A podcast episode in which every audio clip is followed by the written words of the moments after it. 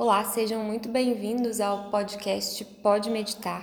Meu nome é Olga Durães e hoje eu estou aqui com o professor Ricardo Sazak, professor e também psicólogo que tem uma experiência no budismo de quase 40 anos. Então é uma alegria estar com o Ricardo aqui hoje, podendo conversar um pouquinho sobre temas relacionados ao budismo e também ao mindfulness.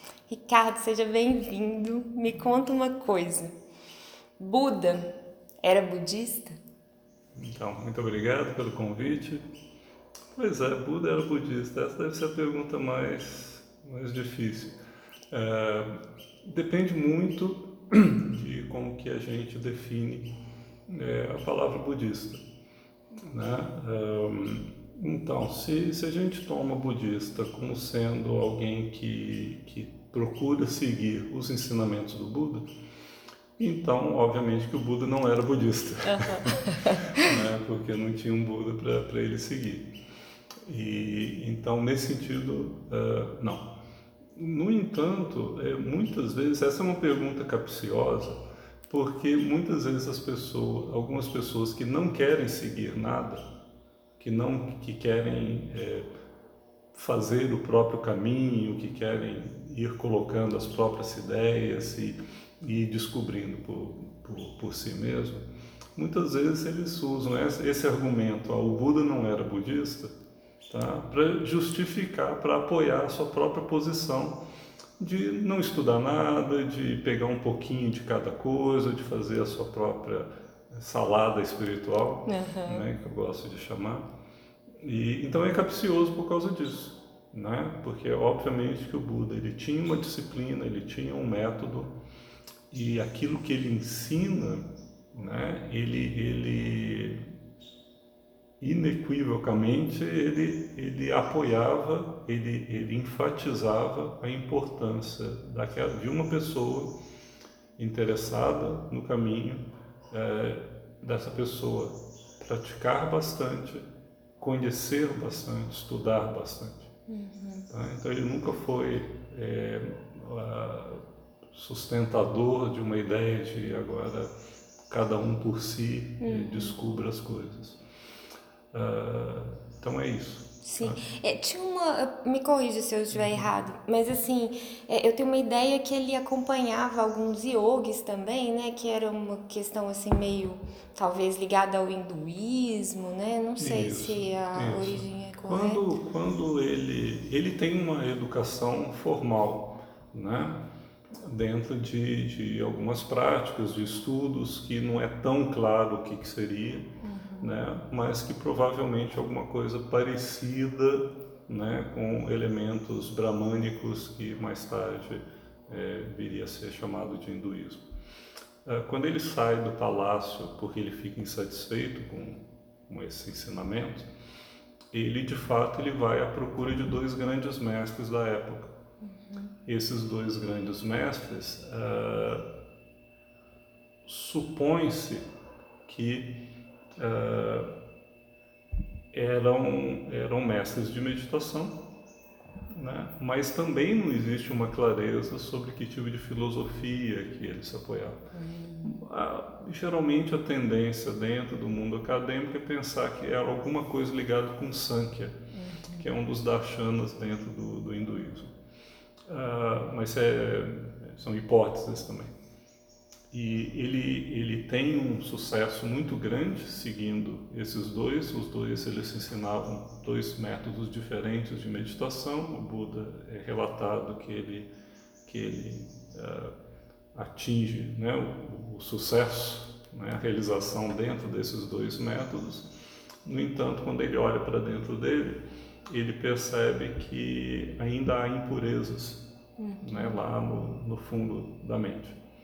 Ou seja, que aqueles dois métodos, apesar de serem interessantes, de trabalhar uma série de, de habilidades mentais, eles ainda não chegavam no, no ponto né, central, no ponto mais profundo. E é aí que ele abandona esses dois. Né? Primeiro é um, depois é outro, uhum. né? é, para achar qual que seria o, o, o método que faz isso. Entendi. Então, quando ele, quando ele faz, quando ele parte para esse caminho né, de descoberta, já é com base em profundas experiências de meditação né, que ele tem. Não é que ele parte do nada. Ele uhum. já parte com uma excelente base de, de treinamento mental. Legal. É, e aí, assim, quando a gente fala de budismo, a gente também fala de Dharma. O que, que significa Dharma? Uhum. Dharma está é, tá relacionado à meditação, está relacionado à uhum. mindfulness. O que, que significa essa palavra? Uhum. Ótima, é uma ótima pergunta e que, e que nos, nos permite uh, abrir uma coisa que talvez não seja até tão frequente dentro do, do Ocidente, mas que no Oriente é muito frequente, que é a ideia de, de que muitas palavras têm vários níveis de entendimento. Né? Então, então Dharma, Buda, né? uma série de palavras né? tem, tem muitos níveis de entendimento. E Dharma é uma delas. Então, Dharma, fundamentalmente ou etimologicamente, significa aquilo que sustenta. Uhum. Tá? Uh, tem uma ideia de apoio. Tá? Então, é aquilo que sustenta, aquilo que apoia. Uh, isso etimologicamente. A partir daí surge a ideia de que Dharma é aquilo que sustenta a realidade, aquilo que sustenta o universo. Então, Dharma é o, é o apoio. Tá? Uh, e, portanto, você poderia falar que a natureza da realidade é o, é o fundamento. Como os budistas e como o próprio Buda acreditava ter encontrado esse fundamento, uhum. então os ensinamentos do, do Buda são chamados de Dharma. E esse é um segundo nível. Sim. Tá? Inclusive não é uma coisa assim só do budismo. Dharma é uma palavra meio que universal na Índia. Então assim, você pode falar de um Dharma hindu, de um Dharma jainista e de quaisquer outras religiões que possam, né, possam existir lá. Então, é, é, então, um primeiro nível é esse sentido universal, né? E um segundo nível são os ensinamentos específicos. Então, o que, que o Buda ensina? O Buda ensina o Dharma. Uhum. Claro que, ele, que esse Dharma ele vai ter um, um, um sabor, né? uma cor que é distinta da, do Dharma hindu, do Dharma jainista, tá?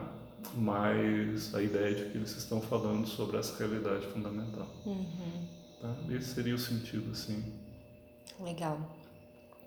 É, então, aí aprofundando, assim, acompanhando essa ideia de é, Dharma, você acha que Dharma pode ser igual a mindfulness em alguma instância? Uhum.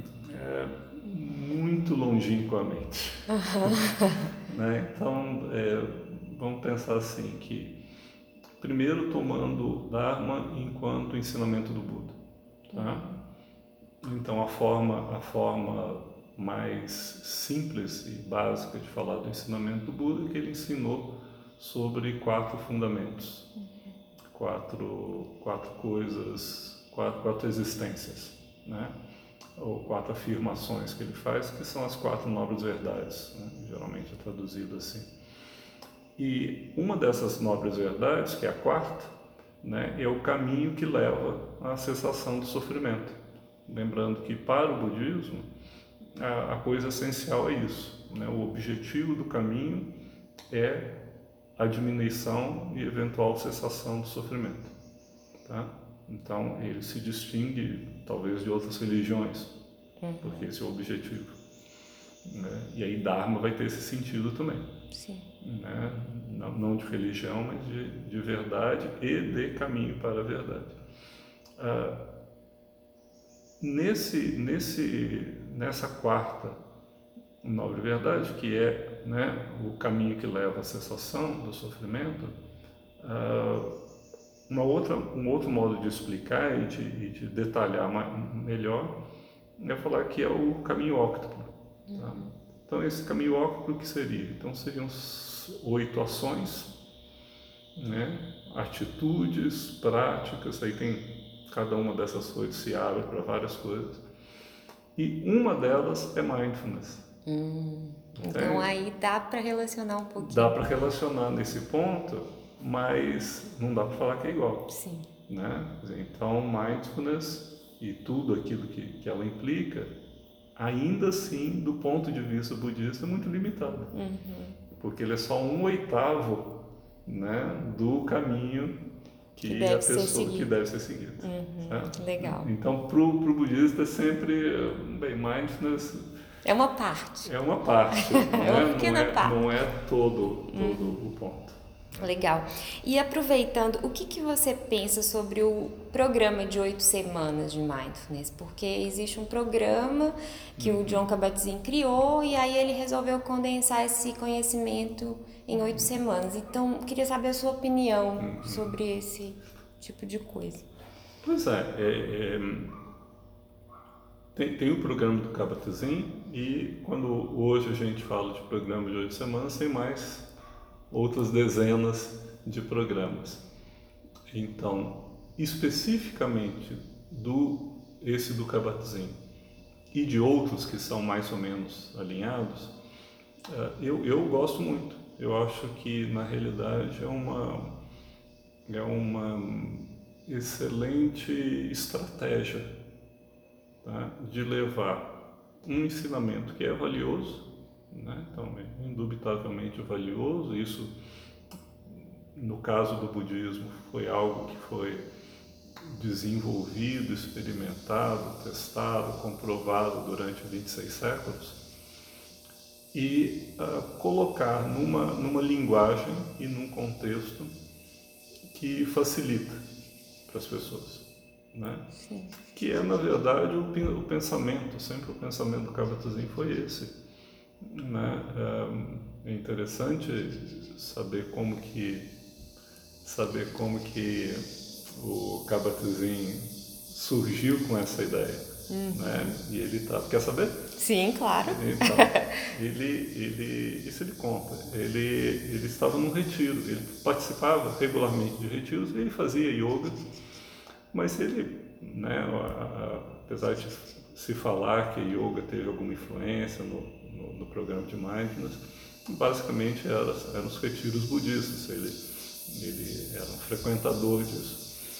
E num desses retiros, que um retiro mais longo, com vários professores, né, um, o, o, o Kabat-Zinn, ele era, ele era jovem ainda, então, participava disso, e ele diz que é, em, durante um momento né, durante o retiro, estava lá meditando e tal, ele veio o pensamento, né? Ah, como que esses ensinamentos são importantes, são valiosos, no entanto, quem que viria primeiro fazer um retiro de dez dias ou mais em silêncio? Uhum. Tá? Quem, quem em termos de população viria? Uma minúscula parte né, toparia fazer um retiro de, de silêncio sentando né, é, várias horas por dia. Esse é o primeiro ponto. E, é, em geral, esses retiros eram colocados como fortemente influenciados ou diretamente pertencentes né, dentro da tradição budista. Então, quem queria, né, num ambiente né, é, ocidental tão diferente disso? E isso é uma, uma pena, eu acho que eu vejo isso como sendo um momento de compaixão do Kabat-Zinn. Uhum. Surgiu imediatamente um, um, um pensamento de compaixão. O ensinamento é extremamente valioso, são práticas valiosas, mas o contexto em que estava sendo transmitido já há várias décadas, porque mindfulness já é ensinado há várias décadas Sim. antes do Kabat-Zinn, é, o, o, é, é, o esse ambiente ele não era favorável para atingir uma população maior. Legal, tá? é porque o próprio budismo é difícil, né, Ricardo? Assim, é ser, ter uma porta de entrada, porque assim, já uhum. estudei um pouco do budismo, mas eu não acho é, que assim seja tão fácil e acessível para todo o público. Né? Exato, e, e, e, não só isso, mas principalmente também porque o processo de adaptação do budismo para o Ocidente é uma coisa que está em andamento. Né? Então, o que, que acontece? Existem vários problemas nesse, nesse processo de adaptação. Um deles é que uma parte desse budismo ocidental ele é simplesmente pego do Oriente e transferido, entende, para, para o Ocidente. Ou seja, não há adaptação. Uhum. Então, as pessoas que, que se acabam se interessando por esse tipo de budismo, eles se interessam pela coisa exótica, uhum. entende? Pelos, pelas roupas diferentes, pelo incenso, pelas cores, pelas palavras diferentes, pelo vocabulário novo. Sim. Então, assim, pelos motivos errados, uhum. você acaba né, entrando no budismo. Então, então, tem uma série de problemas uhum. nisso. E, e, e, também tem o problema da, do próprio até natural preconceito das pessoas com aquilo, em relação àquilo que é novo, em relação àquilo que é oriental, né? principalmente na época, né? são 70, 80. Então, é, isso cria essa dificuldade. E aí é dito que, que o, o Kabat-Zinn, ele, ele tem esse insight, esse, esse insight, esse, esse clarão. Assim, nossa, mas e se a gente porque o pensamento dele foi esse, assim, depois disso, né? e se a gente pegasse, assim, um resumo, pegasse, assim, a essência do que é dado aqui nos retiros, né? tirasse o, o jargão budista e desse essas práticas com outro nome, entende? E aí ele vai, ele como um bom aluno, ele vai até os professores, né? E um dos, um dos professores desse retiro para o qual ele vai, ele, vai, ele marca uma entrevista, que é o Christopher Titmus, que eu mesmo já fiz vários retiros com, com, com Christopher, é um professor inglês, e, e, ele fala isso. E o Christopher fala assim, não, vai em frente, Bate ótima fundo, ideia. te apoio. É, é, o próprio Christopher também tem, já tinha uma, já tinha uma um trabalho assim de, de adaptação em muitas coisas, ele é, né, uma, uma, ele tem uma, uma, ele assume um papel de vanguarda dentro do, né, do, do budismo inglês, então. e, e aí a partir disso ele sai desse retiro já com essa ideia, tá? E aí que ele começa a ir adaptando, vendo o que que ele vai pegar das práticas que ele tinha para é, oferecer lá para né, para o pessoal uhum. da universidade onde trabalhava. Que legal. É interessante pensar porque tem muita gente que é, às vezes fica ofendida que o mindfulness é muito comercial e vem de uma tradição, mas eu acho que ele bem é, empregado, é, as pessoas que estão fazendo, elas colhem os benefícios ali da prática, que talvez elas nunca teriam acesso àquilo de uma outra maneira, uhum. porque até se na década de 70 era mais difícil, hoje continua sendo difícil uma pessoa se dispor a vir para um retiro, a estudar mesmo o budismo, enfim. Então, é, eu também penso dessa forma, que eu acho que foi muito inteligente da parte do Kabat-Zinn pensar em algo, estruturar algo que pegasse os princípios ali do budismo e aplicados ali num, na vida de um ocidental. Como... Sim, sempre, sempre haverá pessoas que, que, que elas, elas querem aquilo. Sim. E elas vão ter os benefícios daquilo e vão poder se desenvolver a partir dessa linha. Uhum. Sempre vai ter outras pessoas que vão querer pesquisar mais a fundo as raízes e tal. E aí então vai, vai ter todo um leque de, de opções que ela pode também explorar. Sim. E é, a gente falou um pouco sobre o retiro de silêncio, Ricardo. Eu queria saber o que, que você acha assim, da importância do silêncio nas uhum. práticas assim, de mindfulness, ótimo, meditação. Ótimo. Eu acho que o silêncio é, é, é um dos fatores, tá? Uh, assim, importantes. Uh, mas deixa eu pegar essa essa pergunta e, e, e fazer uma crítica também, né? abrir uma certa crítica ao movimento mindfulness. Tem várias possíveis críticas ao movimento mindfulness. Sim. Tem vários elogios que podem ser feitos, algumas críticas. uma coisa que a gente pode notar e que vai ter cada vez mais, e a gente né, já, já nota isso já há muitos anos e vai, e vai aumentar, e que é absolutamente natural com qualquer coisa que com a divulgação surge a popularização e, portanto, a diluição. Uhum. Essas são palavras que são meio que sinônimas. Né? Quantidade implica em diluição. Quanto maior a base, mais diluído aquilo. Né? Então, é igual perfume, né? Tem perfume, né? Se você botar muita água naquilo, aquilo dilui. E, e isso é um problema dentro do movimento mindfulness. É, é, é, à medida que ele aumenta, à medida que mais pessoas se interessam, obviamente que vai surgir uma diluição também.